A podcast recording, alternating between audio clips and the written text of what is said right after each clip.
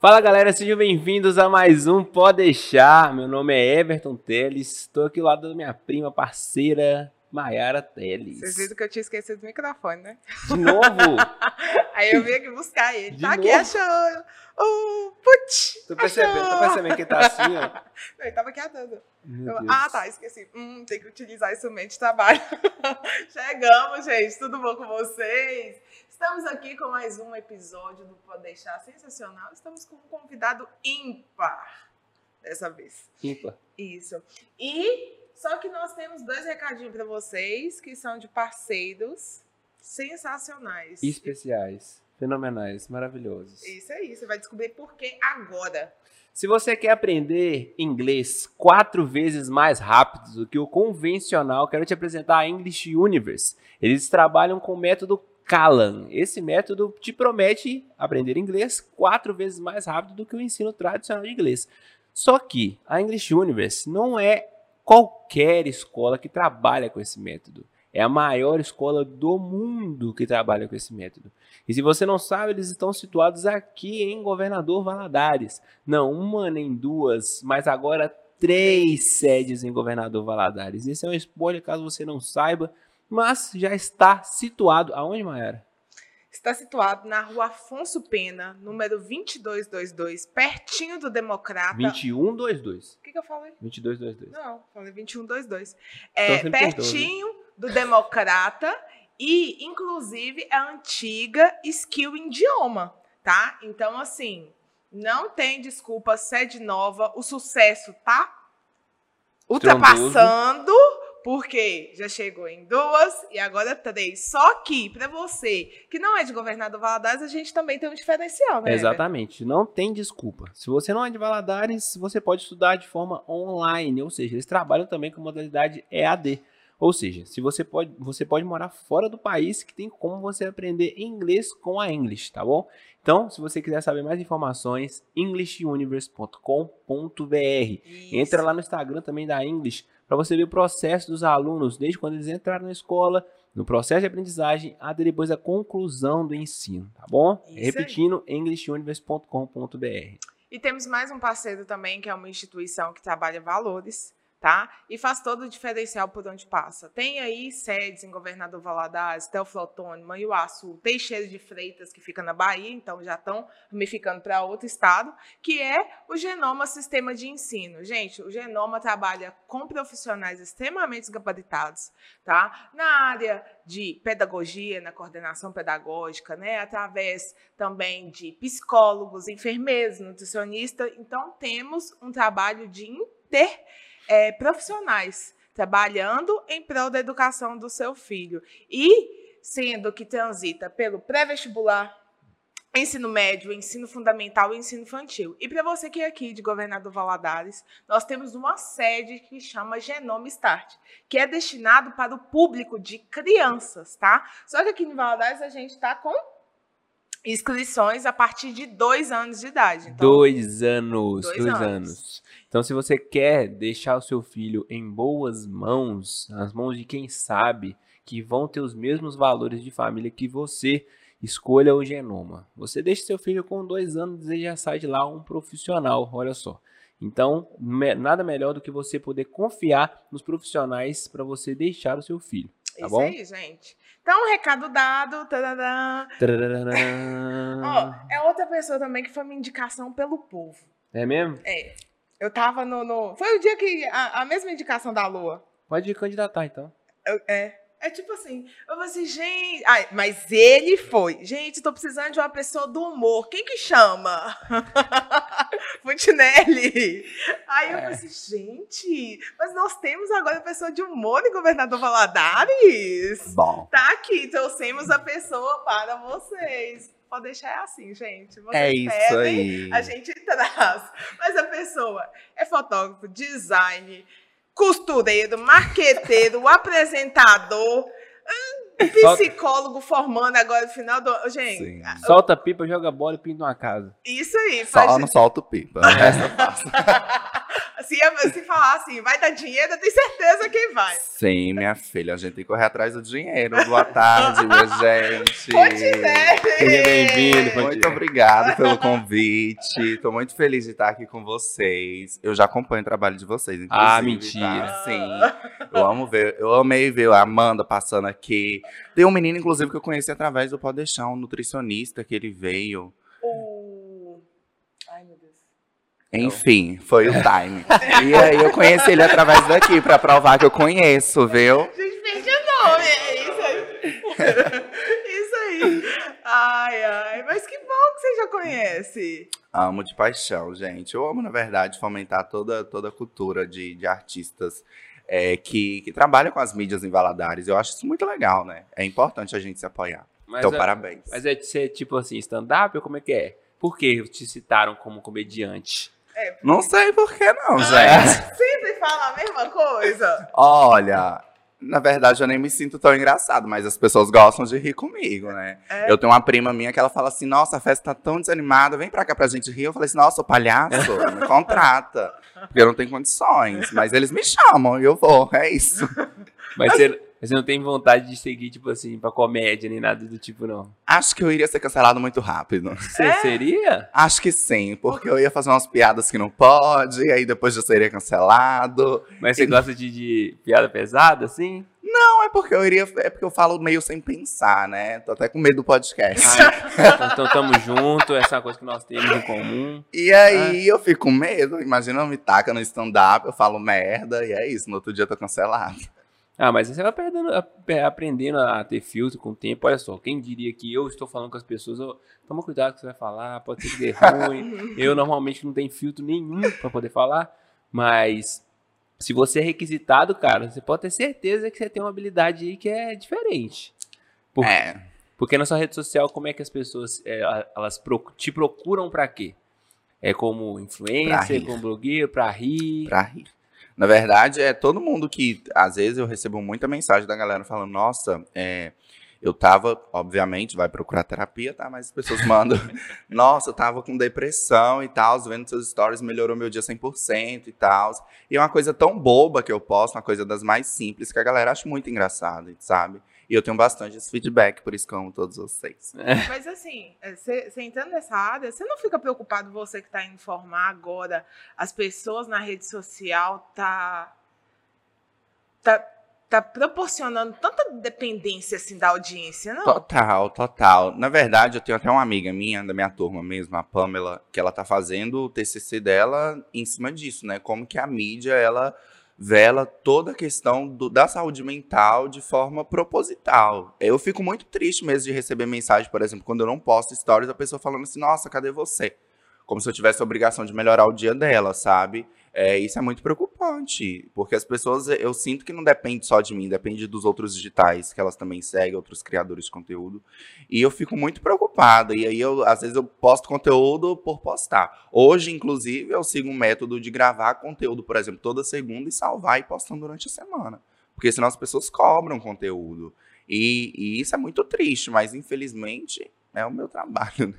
E é a realidade também. né? Sim. E o bom é que você vai poder ganhar com os dois lados, né? É, é aquilo, eu te maltrato aqui pra te curar lá na frente. Você vai poder ganhar dos dois lados. Nossa, não, não procura meu CRP. não, não dá nem que peguei ainda, Foi, viu? foi luta? Foi luta. O sintoma e a cura ao mesmo tempo. Sim. Mas é bom, eu gosto de trabalhar com o povo, né?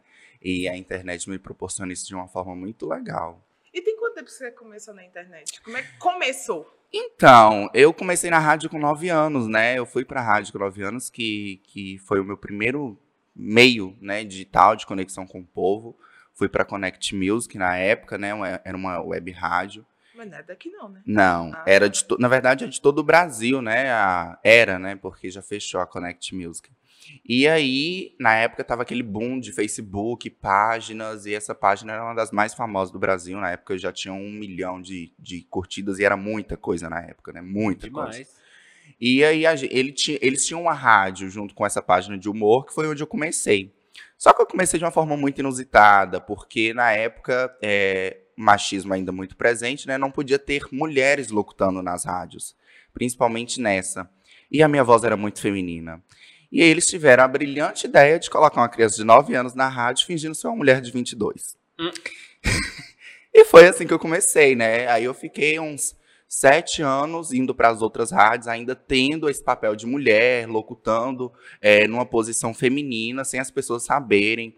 É, eu tinha todo um manejo né, de, de, de ser uma mulher na rádio. De impostar a voz. Sim, exato. Até que alguns ouvintes de Valadares começaram a reconhecer minha voz nessas rádios aí. E aí teve, chegou um tempo, acho se mal me engano, foi 2016, 2017, que eu tive que falar pro povo, olha, eu não sou mulher, eu sou homem. E na época eu tava fazendo 18 anos, minha voz tava mudando, a voz tava engrossando. E eu tô assim, gente, infelizmente eu tenho que contar pra vocês, eu não sou mulher, eu sou homem. E aí eu comecei a sofrer muito ataque, muito ataque. E, mas na época eu já tinha feito muitos contatos em Valadares, até que eles me trouxeram para a TV em Valadares. E aí eu comecei a fazer alguns trabalhos para as TVs daqui, né, locais e algumas é, a nível nacional. Mas eu, foi, foi horrível, não dei certo. Simplesmente por esse ato de eu poder falar sem filtro, entende? Não deu muito certo. E eu durei, eu acho que quatro meses na TV só. E aí, nesse quatro meses na TV, conheci muitos digitais aqui de Valadares que eu não conhecia, mesmo morando Isso aqui. já com 18 anos. Isso com 18 anos. Que foi quando eu comecei a gravar vídeos na internet. Que aí eu migrei totalmente para a internet. Ainda continuei algumas rádios, mas infelizmente, na época, eu perdi muitos contratos com rádio por causa disso, por ter quebrado né, é, é, alguns, algumas cláusulas do contrato de falar que eu sou uma mulher e que eu sou um homem. Sério? E isso é da regido por, por É, contrato. foi pro contrato. Contrato. E, e, tipo assim, e aí eu fui lá e dei as caras. Falei assim, pronto, vamos viver então. E fui para as redes sociais, né? Aí na época eu comecei no YouTube e não consegui alimentar o YouTube e fui pro Instagram mesmo. Foi onde eu estou até hoje, sabe? E foi assim. Nossa, e como, qual que era o tipo de conteúdo que você conversava quando você tinha 9 anos, imitando a mulher? Você, Hum. você falou que imitava uma mulher de 30 e tantos. De 22. Aí, 22. E aí, o que que acontece? Aí a gente tem um, um probleminha. Quando Mas eu se você não comecei- quiser falar, tudo bem. Não, não tem problema não. Quando eu comecei, é, eles queriam me colocar na programação da tarde, né? Que trabalha com crianças. E eu trabalhei super de boa. Só que os ouvintes começaram a me pedir no, no turno da madrugada. Hum, que é o horário Deus que rola céu. putaria nas rádios. Não sei se vocês sabem, vocês estão sabendo agora. E aí, com Eu 12, adorava assistir. 12 anos, eu fui pra madrugada. Meu Deus. E com 13 anos eu comecei a receber ligação de gente de todo o Brasil falando putaria comigo ao vivo. Caraca. Foi isso. Imaginei a merda toda aqui. Não, é, foi anos de terapia, de verdade, porque eu Pô, cresci. imagina. Eu cresci uma criança hipersexualizada, porque eu escutava umas Demais. coisas muito pesadas. E aí, com 16, 17 anos, 16 para ser exato, né? Eu comecei a ver muita coisa. Eu sempre fui uma pessoa muito responsável. Em casa a gente tem uma abertura muito grande com todos. Então a gente é muito responsável com os nossos corpos. E eu comecei a reparar que eu estava tendo atitudes que uma criança de 16 anos não deveria ter, sabe? É, e aí eu fui atrás, obviamente, de terapia e tal, e percebi o dano que, que foi, né? O dano colateral. Conversar com pessoas de todo o Brasil sobre sexo com 13 anos. Mas aqui, você tinha necessidade de trabalhar nessa época? Na verdade, não, é porque eu, gosto, eu sempre gostei muito de rádio, né? Eu tive esse contato com meu pai, é o pouco tempo, o pouco contato que nós tivemos, porque ele faleceu em 2012, é, ele escutava muito rádio. E eu tenho uma paixão por rádio desde pequeno. Eu sempre gostei dessa questão de poder se comunicar à distância, de poder entrar daqui da minha casa e conversar com alguém lá de Rondônia, por exemplo, ao mesmo tempo, para milhões de ouvintes. E, e a rádio sempre foi minha paixão, né? Eu só não sabia o quão era sujo atrás de um microfone, né? É, hoje, ainda assim, antes não percebia, mas hoje eu percebo o quão prejudicial é, entende? Graças a Deus tá acabando. Vai com Deus, rádio. E... Mas não vai acabar. Ah, hoje você tem trauma. Não, hoje eu tô super de boa, hoje eu falo disso abertamente, né? Hoje eu, eu, eu já recebo muitos convites para voltar pra rádio, é, inclusive alguns que encerrou meu contrato. Mas aqui, e aí? Seus pais. é, é, seu pai já não estava vivo mais quando você trabalhava? Não, né? não. Mas é, e sua mãe. Sua mãe tava. Tá, mas minha mãe, ela sempre foi muito ausente por causa do trabalho, né? Entendi. Ela é mãe solteira de três filhos. e ela, então... ela sabia? do- do- da madrugada e tal? Sabia! Ela ficava, para de gritar, menino, porque eu tinha um estúdio dentro do meu quarto mesmo, né? E, e, tipo assim, meu horário era fixo quinta e sexta de meia-noite às duas, né? É, eu ainda, por mais que, que eu estivesse assim, no grau legalzinho, eu ainda não tinha patente para ficar a madrugada toda como outros locutores. E, e eu ficava toda quinta de- e sexta de meia-noite às duas locutando pra galera. Que doideira, velho. Você imagina a, a, a quantidade de, de histórias e quantidade de bloqueio que- que, que, que você passou, Que é a né? nível nacional, né? Sim, muita coisa, mas é, é- o que eu acho interessante, e aí eu nem consigo explicar o porquê, seja na psicologia, ou seja é, é, dentro da minha, da minha vivência enquanto ser mesmo, é que eu sempre fui muito aberto para conversar sobre isso, sabe? É, por mais que eu tivesse 13 anos, eu nunca me podei de, tipo assim, ouvir, sair por aqui, pronto, acabou a rádio, pronto. Entende? Eu nunca me deixei por influenciar pelas ligações, até porque a gente recebeu muita ligação é porque na rádio funciona da seguinte forma: não tem como intervir antes, falar assim, olha, a gente vai entrar no ar. Não. Aham. A gente já atende, oi, tudo bem? E a pessoa já começa a falar, né? Até o produtor ir lá e derrubar a ligação dele demora 30 segundos. Ele já falou o que ele quis falar, entende? É, pelo menos antigamente, que era via Skype, hoje já tem outras modalidades que eles já encerram menos tempo. Mas a pessoa, ela tinha o direito de falar pelo menos 30 segundos, porque até desligar ela e cair lá no, no estado onde ela tá, é, ela conseguia falar muita coisa, e às vezes muita coisa pesada, sabe? É, e às vezes, graças a Deus, né, é, é, nem era pra mim, inclusive. Era mesmo pro desfruto da fantasia dele, de entrar ao vivo e falar algumas coisas pesadas. E você, é, no- com nove anos, você acha que essa, essa sua vivência, ela influenciou alguma coisa na sua posição sexual, por exemplo? Não, de forma nenhuma. Não, né? De forma nenhuma. Sempre já foi muito bem estabelecida por Sim, você. até porque com 9 anos eu trabalhava com crianças ainda, entende? É, eu fui começar com o público adulto com 12 anos, né? E com 13 eu já comecei a receber essas ligações, né? Porque são modalidades diferentes da rádio. Mas com 9 não, com 9 eu trabalhava com crianças de, de 6, 7, 8 anos e ainda assim era um público gospel também, entende? Ah, entendi. Era bem, bem selecionado. sim, sim. Putz. E aí você veio para Valadares. Não, já, Ah, já era aqui de você já era Valadares. daqui. Sim. Aí você, você tentou, depois da rádio, você tentou. E pra TV. TV. E depois da TV. Foi pras redes sociais. E aí, quando você, você pensou assim, nossa, é psicologia mesmo. Então, é, eu, eu me senti muito mal enquanto eu passei pela rádio, por ter algumas é, vivências com as pessoas e falar assim, gente, não é normal um- uma pessoa falar isso ao vivo, entende? Eu sempre fui muito curioso. E minha mãe odeia isso em mim, porque eu vou perguntando o que, o que, o que, até ela me dar uma resposta. Enquanto ela não me dá uma resposta, eu não paro de perguntar. Eu sempre fui muito curioso, então por diversas vezes eu parava a rádio, colocava música e ficava lá pensando com 14, 15 anos, gente, não tem como a pessoa pensar isso, será que isso é normal? E aí eu aproveitava, ia pro Google e jogava lá, aí o produtor falando, bora, você tem que voltar para vivo. Eu falei assim, pera, eu tenho que saber o que, que é isso, não, não- entende? Eu sempre tive muita curiosidade sobre a mente humana. E, e quando eu tive, quando eu saí do ensino médico, eu tive a oportunidade de conhecer a psicologia, eu falei assim, gente, é isso que eu quero para minha vida. Eu quero compreender o que, que as pessoas estão pensando, assim, de, no, no manejo dela. Enfim, claro que a gente, quando entra na psicologia, a gente sabe que não é fácil, assim, né? É um pensamento que você muda total. Mas eu entrei com essa mente de, tipo assim, eu quero entender por que, que a Maíra tá de braço cruzado. Entende, Mayara? Então, tipo assim, eu fiquei assim, eu preciso da psicologia na minha vida. E foi isso que eu entrei. Tem esses, tem esses gatilhos mesmo pra quem é, procura psicologia, assim como qualquer outra profissão, né? Sim. Às vezes você, recebe uma dor, alguma frustração. É a expectativa, né? Do, do que você pensar. Eu acho que todo curso, é, até porque eu acho que é uma pergunta inicial que todo tutor faz quando você entra pro curso, é perguntar qual a sua dor, por que, que você veio para esse curso, né? Qual o seu interesse, qual a sua expectativa, né? Então, tipo assim, é de todo o curso. No meu caso, foi a psicologia. E como é que você pretende levar isso daqui pra frente? Você tá ansioso pra terminar o curso? Tô muito ansioso, meu Deus. É o sofrimento, né? É É, cinco muito- anos, né? É cinco anos, Cinco mas é anos. cinco anos que demora a passar tanto, gente.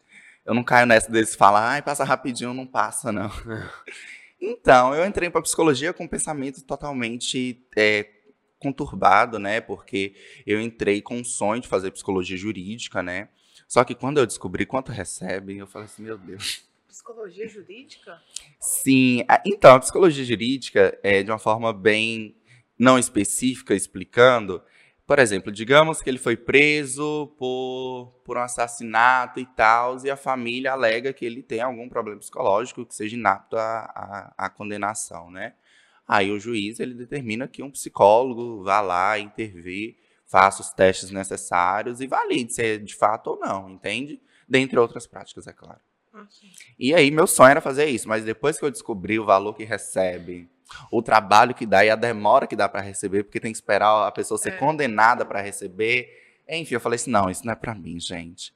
Mas agora eu tô me, me, me, apaixonando aí pela psicanálise, né? Tô gostando muito. E vamos ver no que vai dar.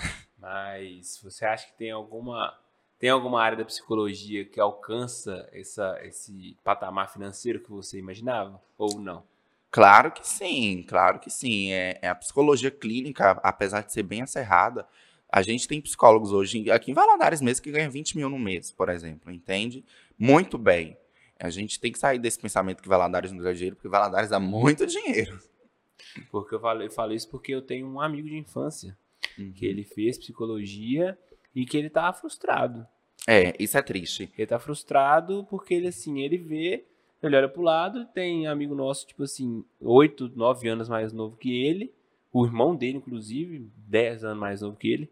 Virou programador. E agora, tipo assim, ganha. Ah, mas programador ganha mesmo. É.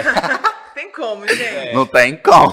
Pois é. Vai competir com o programador, pois é, não, mas... do TI não dá. Sim. Menina, eu já tentei ser programador uma vez. Foi o desespero quando eu descobri que tinha que saber inglês, espanhol, umas outras línguas lá. Eu falei assim: não, não é pra mim, não, mas ganha muito bem. Não, não tem como comparar. É, é a profissão mais procurada, né? Sim. Então, eu acho que, que essa questão é muito satisfatória, mas ao mesmo tempo muito subjetiva. Porque, por exemplo, eu desde pequeno eu entendi que não vai ser uma profissão que vai me dar dinheiro, e sim todas as subprofissões. Hoje eu sou designer, hoje eu tenho uma agência de fotografia, hoje eu sou videomaker, hoje eu consigo, por mais que eu não tenha feito e não sei inglês muito bem, consigo programar um site tranquilamente. Então, tipo assim, eu acho que a, que, que a gente tinha um, um, uma questão muito histórica de, tipo assim, eu vou focar nessa profissão e pronto. Aham. Uhum. Isso é muito problemático, porque, por exemplo, a minha turma começou com 120 alunos, hoje está formando 20. Nossa. São 100 pessoas que frustraram sonhos. E, tipo, não foi 100 pessoas que saíram no primeiro período, foi quarto, quinto período, depois de dois anos, três anos de curso. Entende? Então, tipo assim, são pessoas que, querendo ou não, perderam três anos de vida estudando por algo que elas almejaram. E, e, e, eu acho isso muito triste, porque as pessoas elas têm que ter é, a questão da, da individualização de pensar, poxa, será que é isso que eu quero para minha vida? Beleza, se não é isso, o que, que eu posso somar com isso que dá? Eu já pensei inúmeras vezes do que, que eu posso somar das minhas sabedorias com a psicologia para executar. Eu acho que a gente é muito. Acho que a gente está passando por uma mudança muito bacana. Porque se não dá, no, se não der aqui, não pode deixar, você vai para a televisão. Se não der na televisão, você volta para a rádio. Se não dá na rádio, você vai para a mídia. Enfim, a gente pensar com plano A, B, C. É, é, é muito triste mesmo ver pessoas que tiveram seus sonhos frustrados ainda mais depois de formados, porque graduação não é fácil, gente. É. Eu nem digo pelo quesito financeiro, e sim pela, pela questão que a pessoa sai destruída mesmo. Entende? É muito triste, é, é, é muito sofrimento. Nossa Senhora, eu vou te falar, viu? É, teve uma diferença lá em casa muito grande, que eu tenho mais duas irmãs, né? Uhum. Uma fez um ETI, para bater na nossa cara, a outra, literalmente, para bater na nossa cara. A outra é, é, profissional de educação física e eu que sou enfermeira. É, cara, minha faculdade, eu, assim, urrei para fazer e tudo. E as meninas, assim, meu. Minha apresentação de TCC foi muito difícil. Eu dava bem mais tranquilo e eu tava lá, ganha rios na minha frente. E a vida é assim, velho. E vocês querendo pagar 20 reais pra tomar uma agulhada, né? Vocês verem. é, é difícil, né? Não é fácil. Não. Mas é, e faculdade realmente é suor, é você se abdicar de muita Sim. coisa. Às vezes você quer ir pra um bar, você quer ir fazer um trem, você tem que estar ali na faculdade. Mas esse negócio que você fala do plano A, plano B, é o massa de hoje em dia é justamente isso, cara. Sim. Reposicionamento profissional é muito. Uhum. Nunca esteve tão acessível mesmo. Sim. Cara, se você é bom em português tal, quem sabe você não vira um copywriter, sei lá, vira Sim. um ghostwriter, sei lá, qualquer coisa do tipo. Tem muitas profissões que estão surgindo que a gente nem sabe. É, um amigo meu, amigo meu lá de São Paulo fez engenharia de petróleo. Formou. Oi? Tudo certinho. é, por, causa- não, é por causa que lá tinha indústria, lá, tipo, tinha uma visão bem Uhum. específica dele, assim, sabe? Nossa, muita gente que fez engenharia de petróleo. Pois é. Aí, sabe o que que ele é agora? Hum, PO. Sabe o que é PO? não. Product Owner. Ele, isso? ele é tipo dono de um produto. Ele, ele não foi ele que criou, Ah, a empresa dá pra ele o produto. Ele pega e ramifica todas as profissões, tudo que precisa para aquele produto ser desenvolvido. E loucura! Nem Hum? nada a ver com a formação. direito, tá ligado? Não, ele esquece, rascou pra engenharia, tá nem aí. Mas agora ele tá uma, uma Sim. profissão do digital, eu acho que tá ganhando muito bem e, e gere, tipo assim, é, copywriter, social media, programadora. da, da, da, da, Ele da, da. analisa o produto e vê o que, que precisa ser feito para ele ser executado. Exatamente, o nome é Top. Product Owner. Dono do, dono do produto. Ah, Eu, eu sinto que a indústria ela já tá mudando para isso, sabe? Por exemplo, tem tem tem um, várias solicitações de alguns senadores junto do próprio MEC para começar, por exemplo, a criar faculdade de criador de conteúdo, por exemplo. As pessoas, as pessoas elas estão querendo ou não alterando todo aquele conceito de estudo do, do que a gente deve aprender, né? Eu acho que a gente passou por uma fase histórica de você precisa ter uma faculdade, para uma fase você tem que ter essa faculdade e agora para você pode escolher a faculdade, né? A Não, gente tem já tô falando assim, você não precisa de faculdade. é, também tem isso, né? Tem os coaches que falam isso É. mesmo, tá? Oi, Kaiser. E aí, gente, e tem essas questões de, de falar, tipo, é, agora você pode escolher a faculdade que você quer, né? Antes não, antes sua família decidia pra você. E mesmo assim era muito triste, né? Graças à orientação profissional da psicologia, tá? Parabéns. Mas assim, dá, dá tempo, Ele faz o merchan dele. Sempre. mas dá, mas dá tempo, velho, de procurar. Essa é que é a Sim. parada. Velho, você faz muita coisa, velho, do digital. Você produz Faço. conteúdo, você é videomaker, você consegue programar. Faço muita coisa, gente, mas eu sempre fui uma criança muito curiosa mesmo, sabe? Eu, eu sempre odiei esperar as coisas, né? E é a questão, por exemplo, do programador, eu era. é, dentro das rádios existem cargos, né? Tipo assim, fora a rádio, você tem que trabalhar com outras coisas, porque a rádio em si ela não paga o seu dinheiro. O que paga é o cargo que você tem dentro da rádio. Entendi. E aí eu era administrador de uma das rádios e a gente precisava repaginar o site, que as web rádios estavam bombando, o povo estava parando de escutar a MFM, tava todo mundo procurando web rádio. E eu precisava de um programador para programar o site, e na época eu já era designer, eu desenhei o site, e eu não encontrava, eu fui lá e arrumei um menino, nem sei o nome desse menino, esse menino sumiu na minha vida. E eu falei assim, olha, você vai programar, mas eu vou ficar no seu TeamViewer. TeamViewer é um programa Aham. que você vê a tela da pessoa e consegue controlar junto com ele, a distância. Remoto, né? E aí eu falei, falei assim, eu vou ver o que, que você vai programar do zero até o final. Eu fiquei, gente, uns três dias com aquele menino. Ficava, eu, aguento- eu dormi, ele digitava código, digitava código em inglês, russo, sei lá o que, que era aquilo. E eu tô assim, meu Deus, que praga é essa? E aí eu falei, falei assim, não, eu tenho que aprender a programar isso. E eu sempre fui assim, eu sempre fui muito curioso, eu sempre quis aprender, eu sempre quis saber o que as pessoas fazem nas suas horas vagas, pra eu também aprender, sabe? E foi assim, pra tudo. Hoje você faz. Hoje você faz publi, essas coisas todas? Também, né? É, eu, na verdade, eu não gosto muito de fazer publicidade. é, e aí eu tenho um, um porém. É, eu não gosto de enganar o meu público, né? De certa forma. E eu sinto que, por diversas vezes, quando eu comecei na, na- no Instagram, eu tinha que enganar muito o meu público. Por diversos produtos, né? É, eu, senti, eu sentia muito mal com isso, muito mal mesmo. É, então, tipo assim, aí quando eu decidi falar assim, não, gente, eu tenho que entender, será que isso é meu trabalho? É, e como que eu consigo fazer isso sem, sem enganar o meu, o meu público, né? E eu comecei, hoje eu converso com as, com as lojas mesmo, quando eu vou fechar qualquer parceria, né? Eu falo assim, olha, a gente vai se encontrar, se for um produto, eu quero testar o produto. Eu acho que a gente tem que ter uma responsabilidade muito com o nosso público, né? É, isso especificamente eu aprendi, inclusive, na rádio, que a gente, é, na época, estava lançando uma válvula específica de um botijão de gás que a gente fazia, divulgava. E, infelizmente, uma das nossas ouvintes foi a óbito, porque comprou a, a, a válvula de gás. E era uma válvula que, tipo assim, é, hoje eu tenho ciência que aquilo ninguém deveria comprar aquilo, sabe? Que é uma válvula cruzada que você gira. Enfim, era mais pelo designer. E a, e a, gente teve um ouvinte que foi a óbito por causa dessa válvula. Ficou em processo aí anos contra a rádio, entende? Então eu tive essa experiência que foi pesada demais para mim, porque eu tinha que falar dessa, dessa válvula durante o quê? Cinco vezes em duas horas. E era muito pesado. Fora horas e horas que tocava a música da válvula.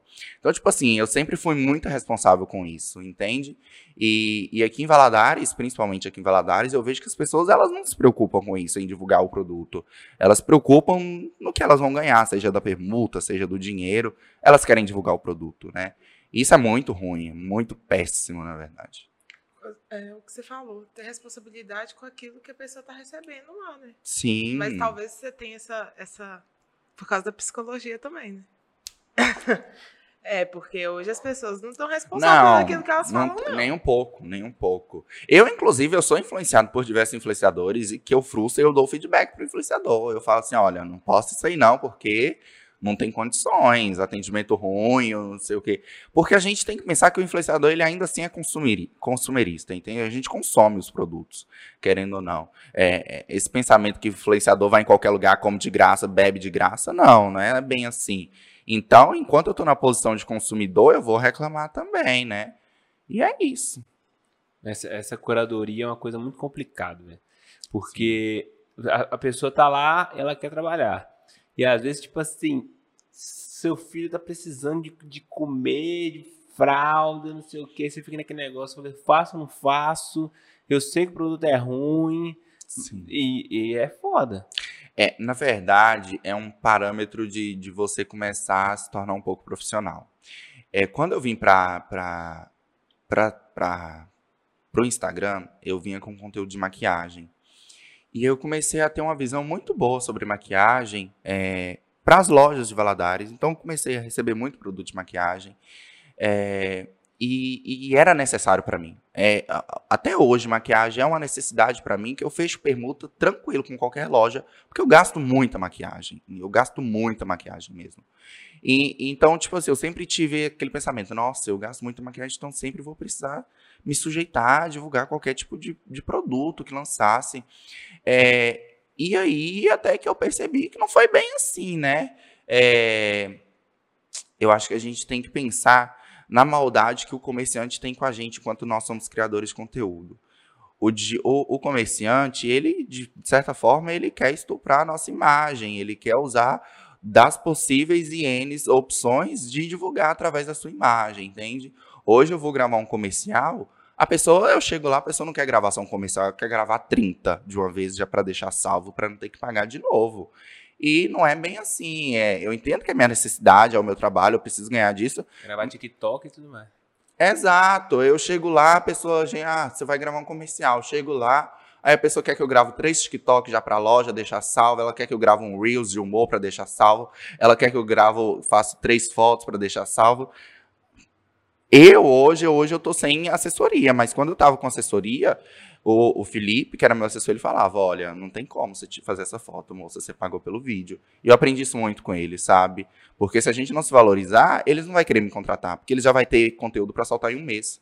Entende? Eu acho que é um, é um pensamento bem estratégico de falar assim: não, não tem que receber só essa maquiagem, porque semana que vem eles vão precisar divulgar, eles vão precisar de mim de novo. A não ser que eles arrumem outra pessoa. E é isso. E você falou que usa muita maquiagem. Por que você usa tanta maquiagem assim? Cobertura de evento, eu me monto muito, né? Eu sou drag queen também. Sério? E, sim. E aí ontem, por exemplo, ontem eu fiquei três horas criando uma pele dessa grossura para conseguir viajar e voltar maquiado, porque eu tinha dois eventos em uma noite para gravar, entende? Então, tipo assim, eu tenho que usar muito produto e quando eu não uso muito produto eu desperdiço muito também. Tem isso também, né? Pô, por que você não veio? Eu não sabia. Ah, ah não, agora eu quero ver, ué. Você vai ver no Instagram. Pô. É, você vai ver no Instagram. Ah, que doideira. Eu, eu, eu gasto muito produto também porque eu sou uma pessoa muito, muito corrida e, e, e minha mãe ela é um pouco estressada com isso, né? E às vezes eu deixo uma base de sampada, ela fala assim: se eu ver essa base de sampada de novo, eu vou jogar fora. Minha mãe joga fora. Eita. E aí teve uma vez que eu peguei uma sacola de maquiagem no lixo minha, eu falei assim: meu Deus do céu. Minha mãe é desse nível, tá?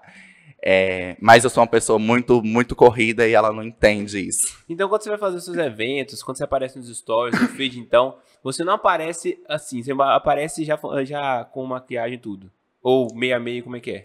Não, na verdade, a, a hoje... Desculpa porque eu sou totalmente tá, leigo, tá? tá você me perdoa qualquer, qualquer coisa não. que eu falar errado aqui, você me perdoa. Não se preocupa não. O que que acontece? É, quando eu comecei a, a me montar drag, é, eu comecei a me montar somente para ir em festa apresentar, quando eles me convidavam alguma coisa. É, isso tudo começou na pandemia ainda, bem recente. É, até que eu comecei com as coberturas de eventos, né? E as coberturas de eventos, gente, se eu for desmontado, se eu for de homenzinho, ninguém para para ser entrevistado comigo. Ninguém. Agora, se eu for montado, o povo começa a fazer fila. Tem isso, né? Tem, muito isso. Ainda mais de soltura. Pois é, é exato. Aí você coloca um salto ainda. Pá, eu eu não gosto muito de usar salto, mas ah. quando eu coloco salto, isso dobra, porque eu é. fico com 2,5 de altura. E aí o povo faz fila, de verdade. Eu não sei o que, que acontece, mas eu, eu desmontado, foi, isso aconteceu na cave. Cê, cê Esse tentou, é o termo. Você tentou fazer? Já, Já, Na, na cave eu, tem, eu fui um dia desmontado e dois dias montado. O dia que eu conseguir mais vídeos, mais vídeos assim, que, que der para usar, né, que se torna engraçado pro público consumir, é só os dias que eu tô montado. É, então, essa, essa é o termo, né? Montado e desmontado. Isso. Ah, não, só pra, só pra saber, pra tá. gente alinhar aqui a, a, informação. Tá bem. E desde quando? Foi da pandemia, né? Na pandemia, eu, eu sempre gostei muito de maquiagem, né? Desde pequeno. E eu sempre gostei muito é, da, da Joelma, especificamente, né? Ah, é? Que... E, é, Tava lá na primeira fileira agora, né? Tá. Foi no camarim Chorei. tudo, aposto. E aí... Você chorou? Chorei demais, tá doido. Tirou foto com ela, não? Tirei. Eu fui o único que tirei foto com ela sem máscara, que nem podia. Ela não podia, não tava tirando, não. Pois é. E o que que acontece? Eu sempre gostei muito dela. Minha mãe fala, inclusive, quando eu era pequeno, eu pegava uma saia dela laranja, rosa, sei lá, e amarrava na cabeça fingia que era Joelma com seis anos de idade. Então, eu sempre gostei muito da Joelma. E durante a pandemia, é, a faculdade, ela me consumiu muito de uma forma que eu não fiquei, de, que eu não fiquei com depressão, mas eu fiquei em um estado depressivo muito forte. E, e, a, e a música, para mim, sempre moveu muito a, a, a, minha persona, sabe? A música, ela me move de uma forma, assim, perfeita, de uma forma incomparável, imensurável, na verdade. E eu escutando Joelma, eu falei, falei assim, gente, um dia eu quero me transformar na Joelma. Eu quero, eu quero me montar, quero colocar cabelo e tudo mais. E eu tenho uma loja de perucas também, né? E aí eu fui. Mas o que, querido? oh, meu Deus do céu. A gente tem que começar a chamar a gente normal aqui. Tá? Sério. E aí eu ficava olhando aquelas perucas, porque, tipo assim, eu, eu, eu usava uma peruca às vezes pra ir na faculdade mesmo, só pra causar e pronto, e era isso. Eu tô assim, não, gente, eu, eu quero me montar. Aí um dia eu decidi, fui para São Paulo com um amigo meu. E São Paulo é outro mundo, né? São Paulo é. Você fala assim, gente, tem viada arruinada aqui. Você fala assim, meu Deus, eu me sinto preconceituoso em, em São Paulo, de verdade. Como é que é? Sério, gente. Eu falei isso pro, pro, pro Pedro quando ele me. Eu cheguei, eu falei assim, Pedro, eu sou muito homofóbico, eu não tenho condições. Eu me senti muito, porque, tipo assim, é um mundo que você fala assim, cara, isso não é normal em Valadares. Sabe, a nossa cultura é totalmente diferente. E aí. sério? E aí, quando eu voltei pra Valadares, ele foi lá e me deu uma peruca de presente. Que eu falei assim, gente, essa vai ser a peruca que eu vou usar na minha primeira montação, quando eu me montar. Que é inclusive uma que fica pendurada lá no meu quarto, tem todo um apego. E eu me montei, ficou horrível, ficou péssimo. ficou horrível. Você filmou? Não, não tem nem foto nem nada, graças a Deus. Sério? Foi péssimo. Gente, meu Deus. É, é, tudo é na prática mesmo, é, tá? Não adianta. E aí eu fui lá e falei assim, não, mas para mim foi o arraso, foi a melhor coisa da vida. Aí eu tô assim, não, vamos montar mais vezes. E como é que foi a primeira vez que você saiu de casa? Minha mãe ficou extremamente preocupada, né? É. Porque ela, minha mãe tá assim, Aí tudo começou a mudar, né? Porque minha família é muito desconstruída, mas ao mesmo tempo minha mãe tem um pensamento, tipo, se você quer ser mulher, você vai ter que lavar louça, então. Ah, é? Menina, eu tive que ficar um mês lavando roupa. Sério, ela falava Gostei assim. Sério? Ela virava assim, mas você não quer ser mulher? Então vai lavar roupa. Eu Eita. assim, mãe, eu não quero ser mulher, só foi um dia que eu me vesti e tal. Foi muito difícil fazer ela mudar esse pensamento, mas ela, ela ficou muito preocupada. Minha mãe é muito. Você é filho único? Não, tem mais dois. Eu tenho um casal ainda Ah. de irmãos. E aí ela ficou muito preocupada e eu fui até sair rápido e voltei rápido. Mas depois isso aconteceu com muita frequência, né? E aí ela foi acostumando e tal. Não, e aí como é que foi a reação das pessoas? Que Mas você foi pra assim, evento? É o quê? Foi pra- evento. É, então, a reação das pessoas foi, foi. Mudou alguma coisa de lá pra cá? Mudou muito. Mudou? Mudou muito. Assim como eu perdi muitas amizades, é importante citar isso. E assim como teve pessoas que, que se tornaram apego a mim. Eu sinto que eu fui uma porta muito, muito extravagante para Valadares nesse meio. Porque, por exemplo, quando eu me montava para ir em Você festa. é o único? Não. Quando eu me montava para ir em festa, as pessoas não viam aquilo mais de 10 anos. Porque os que se montavam antigamente, nos concursos que tinha de Miss Gay, mil- 1999, 2000, 2001, são pessoas ou que já faleceram, infelizmente, ou são pessoas que decidiram seguir sua vida profissional e parar com isso. Entende? Porque sofreu muito preconceito, de certa forma. Então, quando eu voltei, as pessoas falaram assim, cara, meu Deus, pera. Inclusive, as pessoas é, eram tão antiquadas nessa época que ainda me chamavam de transformistas, como chamavam eles em 1900 e pouco. Entende? E isso tem quanto tempo? Isso foi quando? Isso tem três anos, entende? E aí eu era o único que ia pra festa e ficava montado lá na festa assim. Hoje eu vou tem 10, 20, 30. É mesmo? Sim. Hoje as pessoas me chamam pra eu ensinar elas a se montarem em Valadares, sabe? Eu acho isso muito bacana. Eu acho isso é, é uma responsabilidade que eu fico assim, caraca, é, a gente consegue mudar muita coisa, entende? Claro que ainda existe ah, muito preconceito pra tudo nessa vida, Claro. mas a gente tem que quebrar. E quebrar é uma das, das formas de ir à frente, né? Visualmente falando, acho difícil uma pessoa sofrer mais preconceito que você. Exato. Acho muito difícil. É, é, é, eu, eu ainda consigo quebrar muito preconceito porque eu, eu a rádio ela me ensinou a ter resposta muito rápida pra tudo, né? Hum, verdade, você tem esse. Eu tenho um feeling muito rápido para as coisas. E normalmente o, o a pessoa que ataca, que agride, ela gosta, ela gosta de te ver para baixo, de certa forma, seja com palavras. Eu nunca deixei isso acontecer, sabe? Se a pessoa já me respondia, eu já respondia rápido. Entende? E aí, se a pessoa já me xingava, eu nunca xinguei. Mas já aconteceu? Muitas vezes, muitas aconteceu. vezes Ih, né? É, hoje, graças a Deus, a gente tem uma equipe de seguranças em Valadares que está em todos os eventos que eu confio a minha vida neles. Mas antigamente é, era era tipo assim, eu sofria até pelos próprios seguranças, sabe? Era muito pesado. É, então agressão física ele sofreu? ainda não. Ainda, Nem porque a gente está de sempre Deus, hein? passível, é, infelizmente, ao Brasil. Mas, uma coisa que eu falo, nunca ande sozinho e nunca dependa de outras pessoas. Eu sempre fui assim, eu sempre andei com três, quatro ao meu redor. E hoje, alguns eventos, inclusive, eu vou com segurança, é, porque eu sei o nível que pode ser. Mas também tem lugares que eu sei, tenho certeza que eu vou ser recebido muito bem. Ontem eu fui para Sobralha, Tarumirim, que o povo falou que eu ia sofrer precon- preconceito, sofri nenhum, foi perfeito. E olha que para Valadares é considerado roça, entende? E foi, tipo assim, conheci seguidores, tirei foto com todo mundo, não precisei dos meninos que foram comigo ficar me apertando, tipo assim, tentando, me, de certa forma, me proteger. Foi perfeito. Agora, já em Valadares, não. Valadares tem uma cultura, assim, extremamente homofóbica.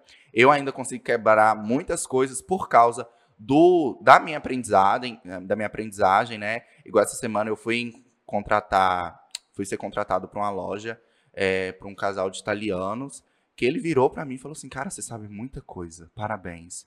Aí eu falei assim, nossa, sei, mas por que, que você pensou que eu não saberia? Ele tá assim, não é porque eu te acompanho no Instagram. Eu fiquei assim, pera, que imagem que eu tô vendendo no Instagram, entende? Então, tipo assim, as pessoas, elas, elas precisam quebrar esse preconceito, de certa forma, e de, de saber. E eu consigo fazer isso, sabe? Eu consigo chegar numa festa hoje, conversar com um empresário montado e fazer com que ele compre 10, 20 gados, entende? E é isso. Mas, eu, é, mas você tem várias questões aí. Você tem as questões da rádio, você tem a questão da psicologia, você é uma Sim. pessoa extremamente instruída. Porque não é todo mundo que sabe transitar, Exato. não. Independente se tá montado, se não tá montado.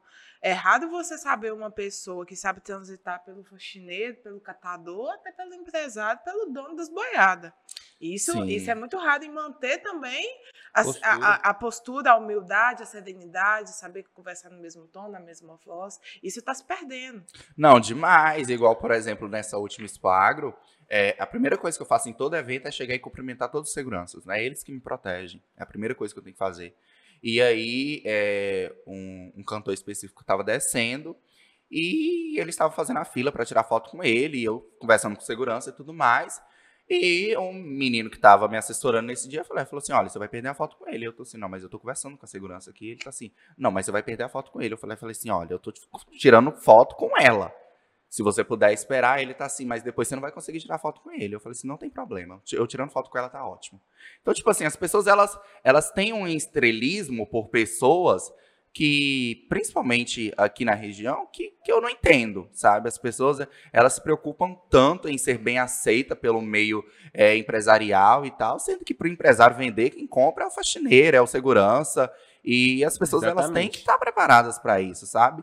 Eu, eu Jackson, hoje eu não vendo para nenhum empresário. Eu vejo para eu vendo para faxineira, segurança, o porteiro, eu vendo para todo mundo, entende? Menos para o empresário.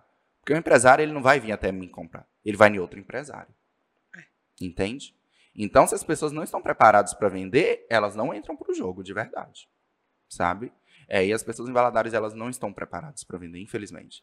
Elas estão preparadas para torrar dinheiro, somente. Vender o que que você fala especificamente? Qualquer produto, entende? É muito- Qualquer produto. Valadares é uma cidade comercial, Você nasceu aqui? sim. É, e, e é uma cidade comercial, mas as pessoas elas não estão preparadas para vender o próprio produto, elas estão preparadas para comprar outro produto, entende? É, se eu vendo uma bala e você vende um doce e ela é sua prima, ela vai vir comprar de mim, ela não vai comprar seu doce, entende? Porque ela não está preparada para apoiar o seu negócio. Mas ao mesmo tempo, você não vai financiar para ela o seu doce, você vai financiar para mim, porque compensa muito mais eu comprar seu doce e revender que é o que acontece em Valadares, entende? As pessoas não estão preparadas para fazer negócio. Elas estão preparadas para comprar de outros empresários, entende? Isso é o problema que eu falo para todo, para todo empresário que entra na minha agência. Você vai mudar sua concepção de venda hoje, entende? Porque você tem que estar preparado para vender, você não tem que estar preparado para comprar. Hoje os empresários aqui se preocupam em ter renda no, no, no caixa para comprar produto. Não, você tem que ter renda para você vender produto. Pô, dá uma consultoria pra gente, como é que a gente faz? Tô falando sério, como é que a gente faz pra poder vender ou pode deixar? Porque o que acontece? Eu, eu e a Mayara, é, nós somos bem ruins, assim, pra poder pedir Tá patrocínio. Ah, sim. Bem É ruim. Pedir patrocínio. Porque, querendo ou não, isso é uma venda. Sim, Lógico que é de uma certa venda. forma. A gente tá vendendo nosso produto, nosso serviço e querendo agregar outra pessoa junto. Vezes a pessoa tem um podcast, ela não consegue vender o produto dela. Viu? Meu Mas- Deus. Mas- mas É loucura isso. É loucura. Tipo assim, você tem duas pessoas Sim. extremamente cara de pau. Só que se depender de eu vender um produto seu, eu vou vender muito bem. Muito bem. Do mesmo jeito que nós falamos aqui da English, da- do Genoma. Mas quando depende da gente, da gente se vender, a gente é fraco. A gente- Exato. Sabe? É porque a, a- não sei se é porque a, a vida não demandou isso da gente, né? Não, Apesar- depende muito de, de algumas questões. Eu acho que, que do pode deixar realmente, porque tem toda uma circunstância. Mas eu comecei a perceber que, que eu consigo ter um feeling. Sim. Eu só preciso trabalhar ele melhor. Não, mas eu, é, o feeling a gente tem, Não, porque a gente é da comunicação. Aham. E o meu é muito, muito na cara lavada mesmo. Tipo assim, eu não, não- Eu agora, por exemplo, eu sou copywriter. Então, pra, escri a pra escrita, eu sei qual que é o passo a passo. Uhum. O certinho, né? Agora, pra eu chegar assim, assim, ó, no zero. Tá, eu e você aqui, ó. Aí falar assim, cara, eu tenho uma coisa pra poder te oferecer. Eu não, não, não tenho essa dinâmica. Eu não sei se eu, qual que é o caminho certo a se tomar. Não sei quando é a Ah, hora de isso jogar aí. âncora. Quem joga âncora primeiro, quem vai dar oferta primeiro. Ah, isso aí não. Isso aí Entendeu? eu já consigo. Entendeu? Eu Na verdade, eu diria que ele é jogar âncora. Você joga um empresário no mar e joga a corda para ele subir. É basicamente isso, né? É, eu acho que, que o Pode Deixar ele tem um grande índice para você conseguir, assim, um fenômeno para você conseguir parceria, inclusive, né? É, o- mas a gente está sofrendo isso até no meio digital. Hoje, no meio digital, a gente está tendo um problema que a gente. a gente, nós, 62 digitais, estamos fazendo uma movimentação de parar a permuta em Valadares. Nós estamos começando isso há alguns dias. E começar a cobrar dinheiro. Entende? Gente, Existe muita, né? Sim! Claro. É, infelizmente, não, claro muitos, não, aí. infelizmente, muitos digitais não estão preparados para essa discussão ainda. Mas você vai até mesmo para Ipatinga. Tem influenciador em Ipatinga com 2 mil seguidores que ele faz a festa de aniversário dele completa no arroba. Hum. Influenciador aqui com 100 mil comprado não consegue fazer nada. Entende? A Thalita veio aqui, a Lipe falou isso. A comparou Não, Ipatinga. A Thalita é fenomenal, fenomenal. E nós queremos influenciadores como Thalita, que cobra pelo seu serviço, entende? É, a, a gente está passando por uma cultura aqui em Valadares que é sair dessa permuta, da pessoa ficar lá na loja, ficar gravando 10 stories, gravando vídeos, gravando reels para ganhar um batom. Que inclusive é a realidade de Valadares hoje. Gente, eu fui para esse fim de Batom semana. da MAC, né? Não, Ruby Rose. Ah, não. Que ele compra a caixa em São Paulo de 20 reais e revende aqui por 5. Então, tipo assim, é, é, infelizmente as pessoas aqui têm a concepção de, tipo, eu vou ter que trabalhar para ganhar uma roupa. Não, você tem que trabalhar para você ganhar seu dinheiro, para você comprar roupa com seu dinheiro. Entende? É, e os influenciadores aqui não estão preparados para isso. Sabe? Mas isso é muito fazer triste. Uma, você fazer uma festa cheia, cheia de arroba é ruim? Não, é ótimo para quem tem 2 mil seguidores. Ah, tá, entendi. Entende? Hoje, quem tem 2 mil seguidores aqui em Valadares é uma pessoa anônima. É, Entende? É, e isso é muito triste. Porque é, a gente vai para fora, São Paulo. São Paulo que tem o quê? 22 milhões de pessoas lá morando, passeando por lá. É, as pessoas com 500 seguidores, elas conseguem fazer parceria. claro, porque é muito mais difícil conseguir seguidor lá. Porque é muito, Exato. é muito mais gente. E a gente aqui que movimenta, pra você ter ideia, tem uma, uma, uma blogueira específica aqui de Valadares, a Brenda Diniz. Brenda Diniz, você pode abrir uma loja de roupa hoje. Ela divulga sua loja de roupa hoje. Amanhã tem no mínimo 100 pessoas comprando na sua loja. No mínimo. Isso eu não falo, nem é porque eu conversei com ela, ela não falou isso não, porque eu já presenciei isso em três, quatro lojas, que era a loja de minha alçada, né, de administração, que ela lotou a loja. Teve uma loja específica que ela conseguiu acabar com a loja, tipo assim, o, o estoque da loja. Talvez ela nem saiba o quão fenomenal ela é. Pergunta se ela cobra o valor que ela deveria cobrar. Nem a pau. Hoje não. Entende? E é uma pessoa que, tipo assim, que você fala, você olha para os resultados dela, você fala assim, cara, essa menina deveria estar milionária. Claro, eu espero que em brevemente ela fique, mas é, só que Eu infelizmente, entendo o que, que você está falando e, e é, e é muito a questão da valorização mesmo Sim. do trabalho. só que infelizmente ela ainda não pode cobrar porque tem outros 62 que não fazem dessa forma. Tem 62 que vai lá, lotam a loja por uma peça de roupa. Entende? Então, tipo assim, a gente tem essa cultura em Valadares que a gente tá tentando quebrar a todo custo. Entende? É, Eu acho que no Vale do Aço isso é menos mesmo. Não, Vale do Aço é bem menos. Tanto que vários digitais daqui de Valadares, o sonho é migrar, migrar para Valadares, porque não aguenta mais fazer Pré- permuta. Pré-patinga, né? É, para parar de cobrar permuta. Porque lá as indústrias, elas pagam. E aqui não paga. Aqui a pessoa divulga, por exemplo, a, a Ibituruna para ganhar uma bolsa de produto da Ibituruna. Cara, a Ibituruna vai até São Paulo. É. Entende? Olha, olha o, o PIB da, da, da fábrica Ibituruna. Olha a movimentação financeira que eles fazem para dar uma caixa de produto para influenciador. É, As três maiores lá, né? Sharon, Larissa e Yara, elas cobram assim bem caro. O povo mas- daqui de Valadares ficou puto quando a Cheryl veio para cá. Cheryl veio para cá, limpou todas as lojas. Ganhou dinheiro com todas as lojas. O povo ficou puto, puto porque ela veio fazer o trabalho dela, ganhou o dinheiro dela. É. Exatamente. Enquanto você fica para uma loja fazendo lá toda semana para ganhar um batom. Entende? Isso é muito triste. Aí eles falam assim: ah, mas é porque a Cheryl já tá famosa. A Cheryl não começou famosa. A Cheryl cresceu. Sim. Entende? A Cheryl ela conseguiu vir para Valadares. Em um dia ela fechou cinco lojas. Ela tem que ficar aqui mais um dia para conseguir fazer todas as lojas no outro dia. E todas recebendo. Entende? Então eu acho que Valadares tem uma cultura tipo assim de hipervalorizar o, o, o de fora e não começar a se autovalorizar, entende? É, e as pessoas têm um negócio, ah, é porque fulano aqui conversa com outro empresário. Não. Entende? Ou ela está pronta para pagar o meu trabalho, ou ela não está. Mas aí tem aquela questão, o trabalho que você fornece, enquanto influenciador, é bom. Que infelizmente, aí eu fico até do lado dos empresários, infelizmente muitos digitais aqui não prestam um trabalho bom. Seja de compromisso, ou seja, realmente de entregar um conteúdo de valor, ou seja de realmente dar resultado. A gente sabe que a maioria dos influenciadores em Valadares tem seguidores comprados. É, é, é, infelizmente, entende? Hoje eu vou, hoje eu vou com 12 mil seguidores lá em Sobralha, que é uma hora de Valadares, encontro vários seguidores. Aí eu pego uma pessoa de um milhão de seguidores aqui em Valadares que chega no centro da cidade e ninguém conhece. Entende? Então, tipo assim, a gente tenta lutar pela, pelo, pelo fim dessa compra de seguidores em Valadares para a gente começar a se autovalorizar, começar a receber. Porque eu, Jackson, hoje eu tenho o meu MEI registrado como criador de conteúdo, como criador de vídeos para a internet. Quando a gente fala isso para num grupo de influenciadores, gente, olha, tal loja nacional está querendo contratar, precisa de CNPJ. Ninguém tem CNPJ. Não, velho, como assim? Sério, Como assim? A pessoa não tem um MEI do próprio emprego. Entende? É, as pessoas, elas parece que não têm ciência de que isso Mas ali é um você sabe que emprego. você é bem evoluído, bem acima da média, né? Ah, você é um cara muito instruído. Não, É. sim, é cara mas E muito dessa maldade de você até trabalhar na comunicação também. sim.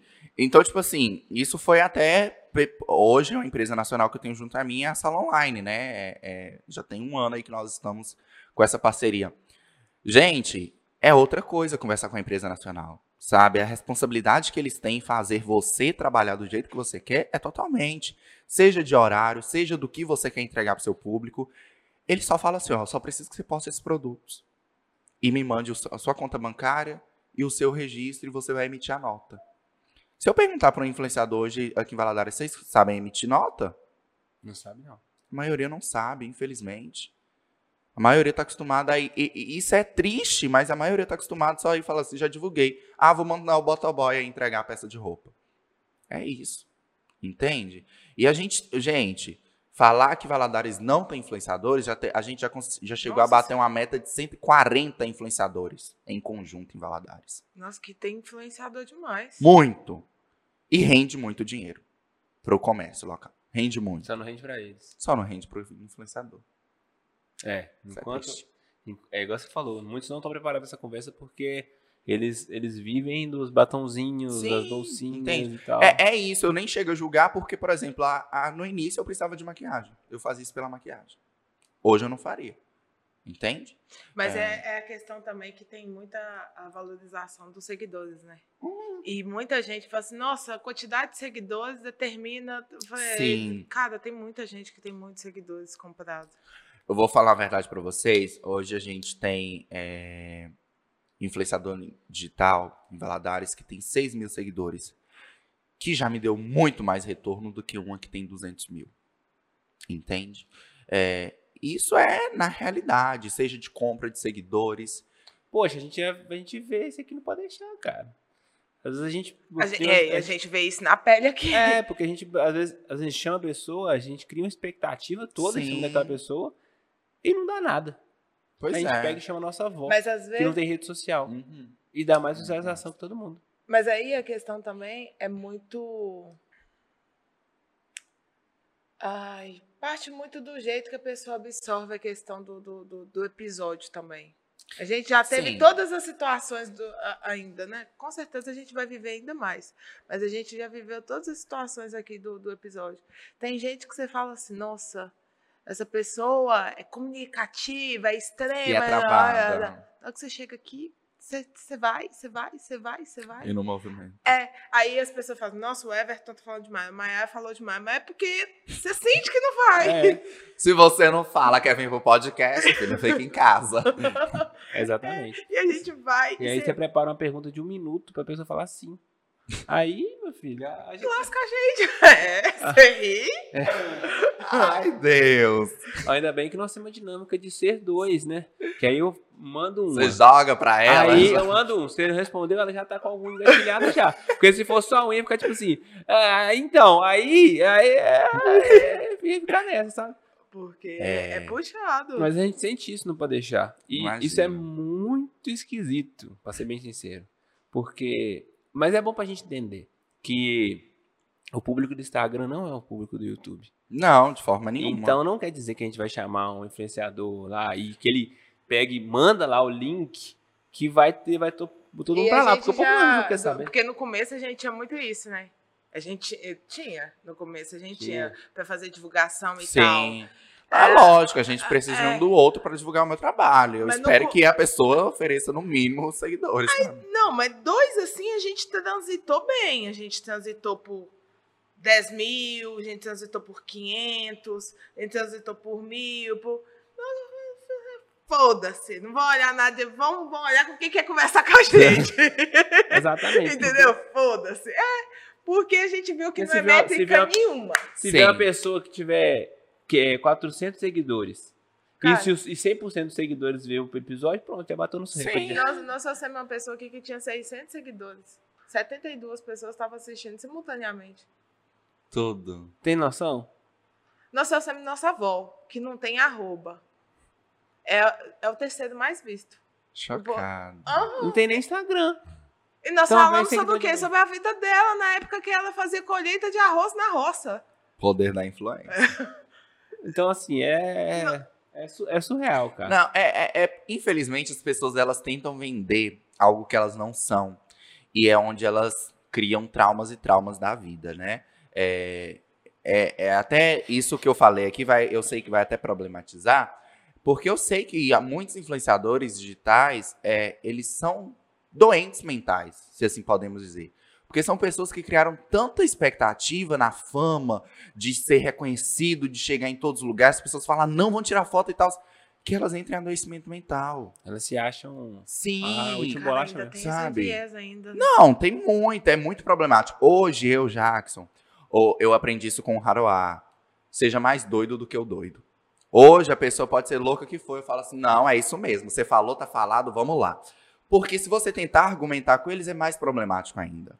Entende? É, é, as pessoas elas se adoecem, isso a gente não pode negar. E, e a- infelizmente essa ilusão que eles criaram é um dos adoecimentos. Eu vi um vídeo, Jackson, que retrata muito isso e eu fiquei muito preocupado, sabe?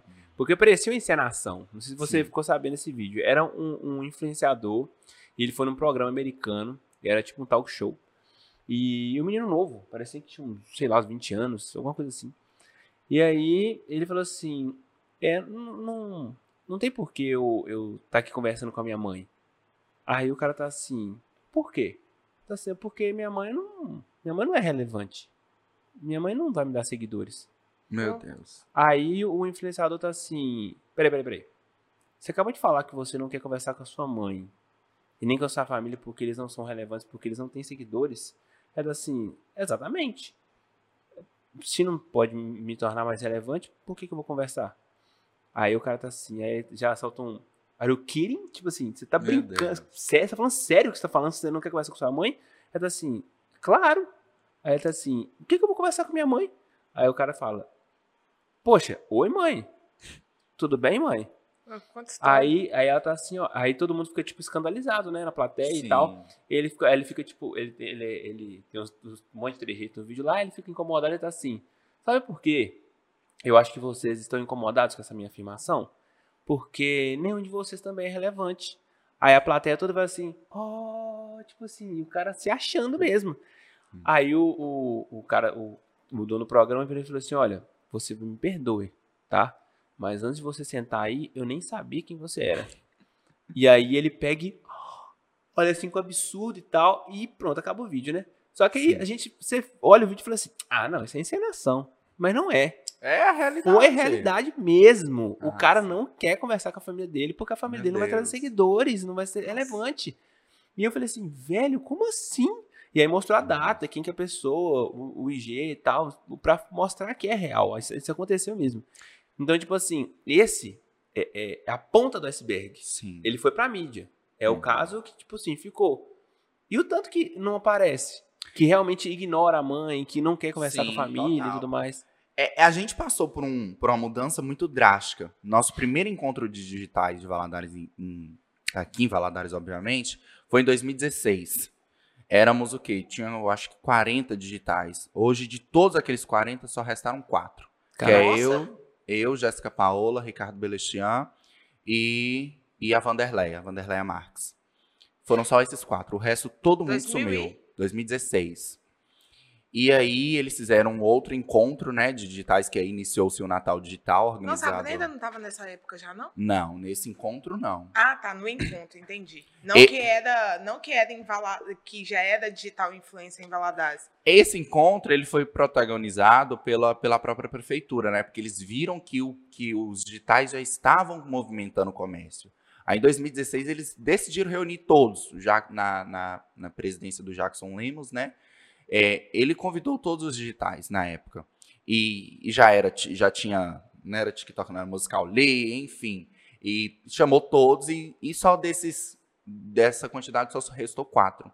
E aí a gente vê que a cada ano entra e sai pessoas. E um desses entra e sai, nós, infelizmente, eu não posso dar muitos detalhes, mas um, um- uma pessoa específica, ela cometeu suicídio, porque ela não conseguiu a fama em Valadares. E poucas pessoas falam disso, entende? Poucas pessoas comentam sobre E olha isso. que eu trabalhei desde essa época em Pois hospital. é. Então, tipo assim, é, é muito triste e frustrante a gente ver isso. Eu chego no encontro de digitais e eu fico analisando os comentários eu fico assim, gente, essa pessoa é muito frustrada na vida. Ainda E aí- mais é sendo psicólogo. E o nível de futilidade que deve ser? Total, total, sabe? Vocês têm. É, é, eu fico analisando Esse, muitas esse é o pessoas. estereótipo que a gente tem, né? Não sei se isso Sim. confirma. Eu fico analisando muitas pessoas enquanto elas estão brigando. Porque quando elas estão brigando, discutindo, é o momento que elas realmente são elas, de verdade. Que a fúria vai, já consome, ela já não consegue. E eu fico olhando a forma que eles discutem, é, é, brigam em Valadares, por coisas que eu fico assim, gente, olha o valor que é importante para essa pessoa. Entende? Hoje, eu prefiro muito mais se minha mãe me ligar aqui e falar assim, olha, eu preciso de você em casa. Ir em casa e falar assim, ó, infelizmente, Everton Maera, eu preciso ir embora. Gente, é minha família. As pessoas hoje abandonam a própria família para viver as redes sociais, entende? Isso é muito triste, é muito triste, sabe? Hoje, eu, eu já cansei, cancelei diversos eventos que eu deveria ir para ficar com a minha mãe. Porque minha mãe simplesmente falou assim, nossa, eu queria ficar com você hoje. Ótimo, vamos ficar. Entende? São coisas que, infelizmente, o tempo vai passar e eu não vou poder voltar atrás. Então, preciso daquilo ali. E, infelizmente, muitos digitais não estão preparados para, e principalmente, defender a sua família pelo contrário de uma rede social. Entende? Pelo, pelo contrário, eu lembro que quando eu comecei a, a mostrar minha vida real nas redes sociais, que inclusive eu fui um dos primeiros a mostrar mesmo minha rotina, cuidando das minhas galinhas, cuidando dos meus bichos, é, filmando a minha mãe acordando. Não, teve um dia desse que eu vi uma filmagem sua, você, você beijando a galinha. Velho! Gente, quando eu comecei isso, eu fui muito criticado. Minha mãe sofreu tanto ataque. Minha mãe sofreu ataque no serviço dela. Sério? Porque eu simplesmente filmava minha mãe de baby doll. Isso em 2017, 2018. Gente, minha mãe tava usando baby doll. Hoje o povo aparece pelado. É. Entende? E minha mãe sofreu ataque. Entende? O, o, o povo do serviço da minha mãe falou assim: olha, a gente prefere que você não apareça mais nas redes sociais. Ó, ó, ó, ó. Sim. Então, tipo assim, eu tive que ficar uns três meses sem mostrar minha mãe, sem mostrar minha realidade, porque não era parâmetro de Valadares. Ó, pra você ver que merda. velho. Valadares gosta de tudo construído, gosta de pôr softbox, com- coloca a luz aí, vamos começar a gravar, finge que tá tudo normal. Você passa aqui, corre e já é engraçado. Gente, Cadê a essência? Cadê, cadê a essência? Só que, graças a Deus, no meio disso tudo, eu conheci um- uma pessoa que eu tenho muita admiração, Juliane Frois, não sei se vocês conhecem ela Conheço. que é uma outra pessoa que, que também começou a mostrar a vida real. E ela falou assim: Não, eu amo demais seu conteúdo, você vai continuar. E eu tô assim: Nossa, Ju, mas eu tô sofrendo muito ataque. O povo já tá reclamando, tá falando que não gosta de ver minha mãe de baby doll, que eu filmo ela acordando mesmo, de não, que não gosta que eu mostre as galinhas e tudo mais. Gente, ela me deu um apoio surreal nesse início. E é nesse apoio que eu sinto falta dos E a criadores. Juliana deve ter sofrido também, né? Não, a Juliana sofre até hoje, pelos hoje. próprios digitais, né? Tem muito digital que não gosta da Juliana Fraz. Muito digital. Simplesmente por ela ser quem ela é. Ah, Ela teve, porreta. teve uma convidada nossa aqui que, cara, ela me encantou. Fiquei apaixonado com ela, que foi a Lua Mira. A A Lua, Lua é impressionante. cara, que energia que aquela mulher A Lua tem, é velho. Não impressionante. tem lógica, não. Ela ficou, tipo assim, a conversa inteira naquela energia altíssima, um sorriso fácil. Gente, a menina da Lua Meira, já- por diversas vezes eu já falei com ela, vou roubar essa menina de você, porque não tem condição. Gente, a criação que a Lua Meira dá pra aquela filha dela é impressionante. É, é, eu admiro muito a Lua Meira por questão de conseguir transitar no meio de empresário para influenciador. Ela, ela consegue sair do, da, da, posição de empresário e se dá muito bem como influenciador, influenciadora digital, sabe? Verdade. É, porque existe, infelizmente, existe essa briga por ser contratante e contratado. E ela consegue sair da posição de contratado e ir para a posição de contratante muito bem. Entende? Então, tipo assim, e ao mesmo tempo ser mãe, mostrar a vida dela de como é mãe, ser mãe mesmo.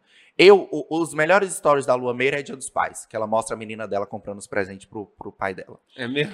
É, é, é a sensação. Eu acho que, tá inclusive. Tá eu acho que, inclusive, é, o, é os stories que mais bombam no perfil dela, porque eu sou apaixonado. É, é, é história real que a gente sente falta, sabe? Pelo menos eu, quando eu abro meu celular e vou ver os stories, eu prefiro mil vezes ver os stories de pessoas que têm 100 seguidores e 50 seguidores.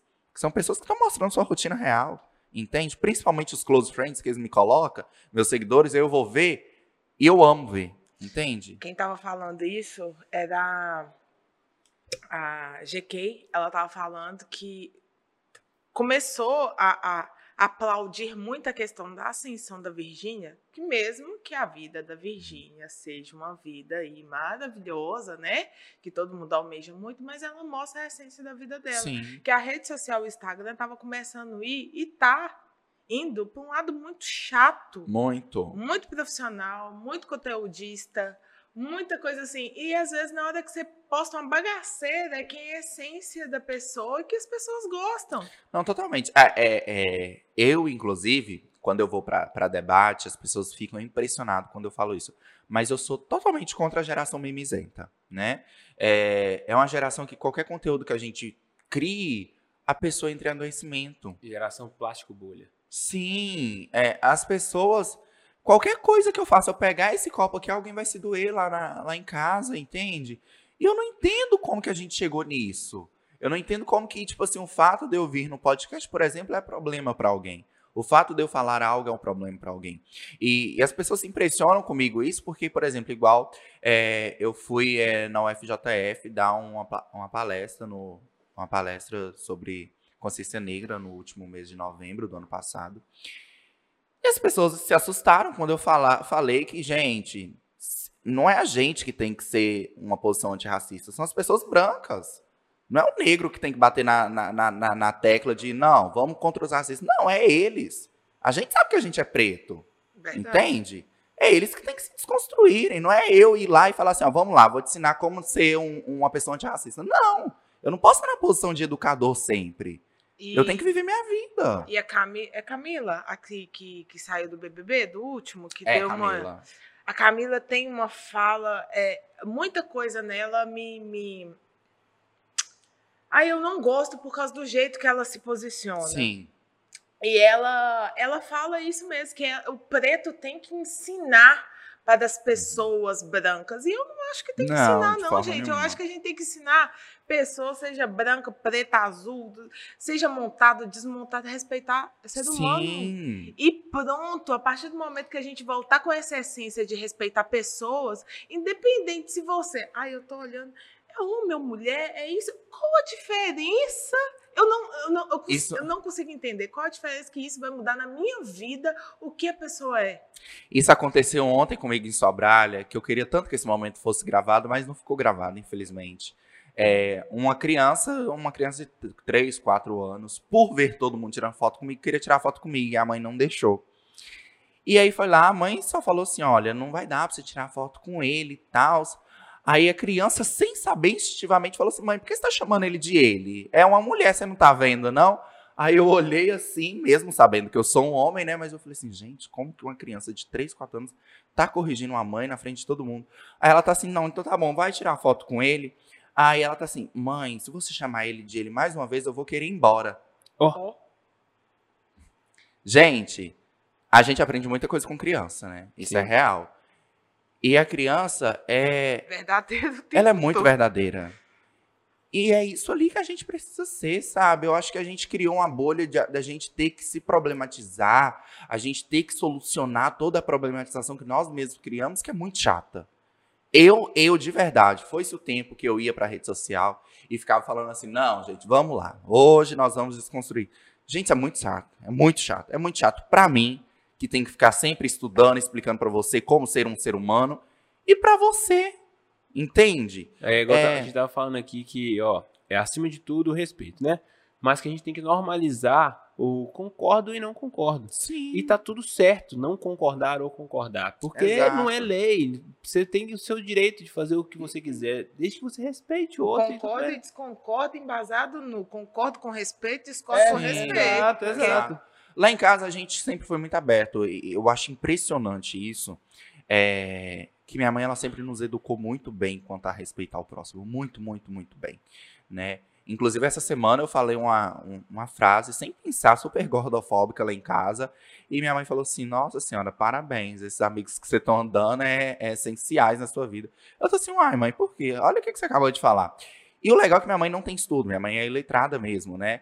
E minha mãe nos educou de uma forma tão impressionante que as pessoas, quando conversavam comigo no ensino médio, em debate, queria saber qual cursinho que eu fiz. Eu falei assim, gente, eu nunca fiz cursinho na vida. É, tá assim, não, mas você faz aulas particular? Não, nunca fiz aula particular, tudo aprendi com a minha mãe. Então, acho que, que educação vem de casa, isso é, isso é indiferencial. É, já estava no slogan do Santos Dumont, antes mesmo de existir escola, que educação vem da família, entende? E não vai ser a vida, não vai ser eu, Jackson, que vou para a rede social e te ensinar como ser um ser humano. Na verdade, eu não posso ter nesse papel, que o meu papel não é nem um pouco educar uma pessoa que não foi educada, entende? Eu não, eu não quero estar na posição de ser educador de ninguém. Eu não quero essa posição. É muito chato, é desgastante. É, é, já teve casos e casos que eu chegava para almoçar ou jantar em algum restaurante com os meninos e os próprios influenciadores virarem para mim começar a questionar a coisa e eu falar assim, gente, a gente veio para comer, a gente pode comer? Eu tô com fome. Eu não gosto dessa posição de ter que ser o educador, sabe? É muito chato, é cansativo. É, eu entendo que, tipo assim, eu, se Jackson não aprendi em casa, beleza. Eu vou ter que aprender na vida. Mas existe Google aí, existe YouTube, existe rede social. Vai pesquisar, entende? É muito chato você sentar com uma pessoa que a gente veio aqui para conversar, é, tomar um chá e você falar assim, aqui, você podia me ensinar como eu ser antirracista? Me fala aí. Cara, não vai ser eu que vou te ensinar a ser um antirracista. Se você não aprendeu isso na sua família, na sua casa, não adianta eu te desconstruir agora, porque primeiro vai ser velado a você, você só vai fingir, só vai criar esse personagem, pronto, você vai continuar com o seu mesmo pensamento. E é isso. Eu, hoje eu tenho amigos que, tipo assim, que andam comigo que são extremamente racistas. Sério? Muito racistas. E eu, e eu percebo isso no- na fala. Mas é amigo seu? Amigo, e por mais que seja uma pessoa, eu busco compreender que aquela pessoa foi a educação que ela teve. Mas, claro, a todo tempo eu cortando. Olha, não é assim, filho, vamos lá. Colocando a pessoa também no seu posicionamento de ser humano. Entende? Porque, para mim, uma pessoa que é racista, para mim, ela, vocês vão me desculpar, mas ela não é um ser humano. Porque, pelas falas, é, são coisas pesadas. Então, tipo assim, é, mas não vai ser eu que vou falar com ele e falar assim: olha, filho, vamos lá. Eu sei que sua educação é essa, essa, essa, mas não é assim que funciona a vida. Não. É ele quebrando a cara que ele vai aprender a viver, entende? É, eu aprendi dessa forma, então espero que ele. Pô, mas é amigo seu? Amigo, amigo. Claro, a gente vai podando do que é amizade, o que é coleguismo, o que é profissionalismo e tal. É, mas eu tenho um amigo mesmo, racista, perto de mim, que caminha comigo, que, de certa forma, vira pra mim e fala assim. Isso já aconteceu, inclusive. Fala assim: Nossa, você é o único negro que eu acho bonito. Uhum. E eu falo assim: Pera, você me acha bonito porque eu sou negro ou porque eu sou bonito? Entende? É, mas é, é, é podar, entende? É, Valadares, a gente tem uma cultura muito fechada, isso a gente não pode negar. É, é- é difícil ser qualquer minoria em Valadares, tá? É, eu, eu, dou, eu tenho sorte, né? Eu já falei isso em diversas pautas é, de militância, que eu tenho 1% de sorte por conseguir conquistar espaços que talvez eles não vão conseguir, entende? É, mas que o ensino vai fazer eles chegar onde eles quiserem chegar. Só isso. Entende? É, é muito triste a gente saber que é, eu, por ser negro. Ah, bom, lembrei. É, que eu, por ser negro, não vou chegar a lugares. Nós estávamos fazendo um evento, vocês conhecem Ilha dos Araújos, né? Obviamente. Nós estávamos fazendo um evento na Ilha dos Araújos, é, na organização de uma pessoa que eu amo muito de paixão, e que inclusive é uma pessoa branca, né? É, é, importante enfatizar isso, porque ela é uma pessoa que, independente da sua condição financeira, que inclusive é muito boa, ela busca sempre atrelar é, é, as pessoas é, de forma geral, sem, sem distinção. E ela fez um evento em Valad é, lá na Ilha dos Araújos, e o menino ficou na ponta da, da, da ponte da ilha. Ficou na ponta ali, perto onde hoje é o BK, e ficou esperando. E ele simplesmente entrou pela ponte da ilha, todo estranho, porque viu que tá todo mundo entrando, e entrou e virou pra Tati, né, Tati Sobreira, e falou assim, Tati, eu não sabia que a gente podia vir aqui. Aí, ele tá, aí ela tá assim, não, o evento é gratuito, todo mundo pode vir. Ele tá assim, não, na ilha. Eu achava que para vir aqui tinha que pagar. Oh. Para entrar num bairro. Pessoa acha que tem que pagar. Então, tipo assim, e a Tati tá assim, não, mas de onde você tirou isso? Não, é porque os meninos lá do Carapina falam que a gente não pode vir aqui, porque aqui é, só pode entrar rico e tudo mais. É uma realidade que acontece em Valadares. Nossa, velho, imagina isso foda. Exato. Sabe? E o Carapina e a ilha é perto, assim, se você for olhar relativamente. Carapina é centro, gente. É. Entende? É, então, tipo assim, a gente tem uma construção, uma bolha em Valadares que a gente tenta desconstruir a todo momento, mas que é cansativo. Eu, Jackson, eu admiro muitas pessoas que ainda estão nessa luta de desconstruir isso, porque é exaustivo, é muito exausto. É você bater na mesma tecla, a pessoa ir lá e apagar, e você bater na mesma tecla, a pessoa ir lá e apagar, e você bater na mesma tecla. Sabe? A gente teve casos aí, nesse ano foi o segundo ano que a bandeira é, LGBT foi tirada durante o, o momento pacífico do, do, do, do Dia do Orgulho, sabe? Foi o segundo ano que foi tirado. Primeiro ano colocaram lá, esperaram os, os meninos saírem e tiraram a bandeira. Esse ano de novo, teve que entrar com um advogado. Tipo assim, o Washington Fabre teve que ir lá brigar junto para colocar a bandeira lá. Uma bandeira, entende?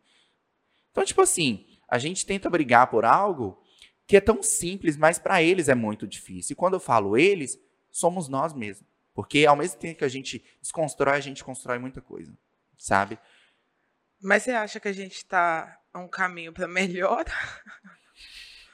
Você, como profissional de psicologia, um caminho para sei lá onde. Então, é, aconteceu uma situação esses dias que nunca tinha acontecido comigo, especificamente, né? Eu recebi um contato de um amigo meu, enquanto eu estava em um evento, e ele falou assim: Olha, eu preciso que você saia desse evento agora. Eu tô assim, uai, gente, mas por quê? Ainda não não teve minha parte, né? É, era um evento que eu iria é, finalizar a noite, né, com as atrações. E eu não entendi. Ele só tá assim, eu preciso que você saia desse evento agora. E é ali perto da JK. E eu tô assim, olha, eu não tô entendendo. Por que, que eu preciso sair do evento? Eu ainda não apresentei, está indo para algum after, alguma coisa que, que tá me chamando. Não, é porque tem um menino, uma pessoa específica que é, é, ele é homofóbico e ele tá armado e meu primo, que é policial, falou que é para você sair daí porque ele tá querendo te matar. E eu tô assim, gente, como assim querendo me matar? Depois eu fui entender que na verdade não era só eu, era todas as pessoas que fossem vistas como gay naquela, naquele espaço. Então, tipo assim, é, eu acho que ao mesmo tempo que a gente caminha, é, é, aquilo que eu disse, no mesmo tempo que a gente caminha na desconstrução, a gente constrói muita coisa para trás, sabe? É, é, a, a desconstrução, ela, ela gera fúria, infelizmente. As pessoas, elas se sentem no, di no direito de fazer o direito com suas próprias mãos, sabe? E quando eu, Jackson, vou lá e conquisto o direito de estar num espaço falando de algo ou representando algo, ele já se sente no direito de impor isso, entende? Então, eu acho que sim, a gente está caminhando porque eu estou num podcast, por exemplo. O que antes, por exemplo, quando eu trabalhava na rádio, mulher não podia estar, você não estaria aqui, e também a gente não aceitaria nenhum homem que tivesse voz afeminada. Entende? Então, tipo assim, a gente está caminhando por uma evolução muito, muito grande. Hoje, a gente é, liga aí na Jovem Pan, a, maior, a maioria do, da grade dos locutores são mulheres. Eu fico muito contente com isso, sabe? Que não precisa de nenhum homem mais fingir ser mulher. Mas, ao mesmo tempo, sabe-se lá o que aquelas mulheres fizeram para chegar ali. Que gente, eu sei das coisas que é sujo da rádio. Eu sei do que as pessoas têm que passar para chegar num, num cargo em uma rádio, entende? Assim como acontece na TV, assim como acontece nas redes sociais. Então, tipo assim, é, é triste. A gente caminha sim para uma desconstrução, mas ao mesmo tempo a gente volta, dá três passos para trás, cinco para frente, sete para trás, oito para frente, dez para trás, e assim a gente vai. Até de fato chegar no momento que a gente fala assim, não tem mais pelo que lutar. Entende? Que vai, vai demorar muito, porque é aquilo. Se eu desconstruo algo hoje, amanhã eu construo outra coisa. Entende? As pessoas estão sempre tentando moldar as pessoas. Entende? Nossa, puxado, viu? É, tem nem como continuar a conversa desse jeito. Jackson, como é que faz para as pessoas te encontrarem, cara? Bom, vocês me encontram no, no Instagram, né? O Fontinelli, né? É, e é inclusive esse sobrenome Fontinelli, porque eu não me chamo Fontinelli, né? Eu me chamo Jackson Andrade. Fontinelli vem dessa locutora na qual eu fingia, né? Caraca, que se chamava sério? Luana Fontinelli. E, e o poucos que eu consegui captar da rádio para a TV e logo seguinte para as mídias sociais, pediram que eu ficasse com o sobrenome Fontinelli. Por isso que eu fiquei Jackson Fontinelli. Então, você jogar em qualquer rede social, inclusive no Google, no meu site, no YouTube, enfim, você encontra aí Jackson Fontinelli. Entendi. Muito massa. Eu ia perguntar por que não Jackson. É. e assim, muito obrigada. Eu vou te falar, viu? É Eu que muita agradeço. informação, muita coisa bacana.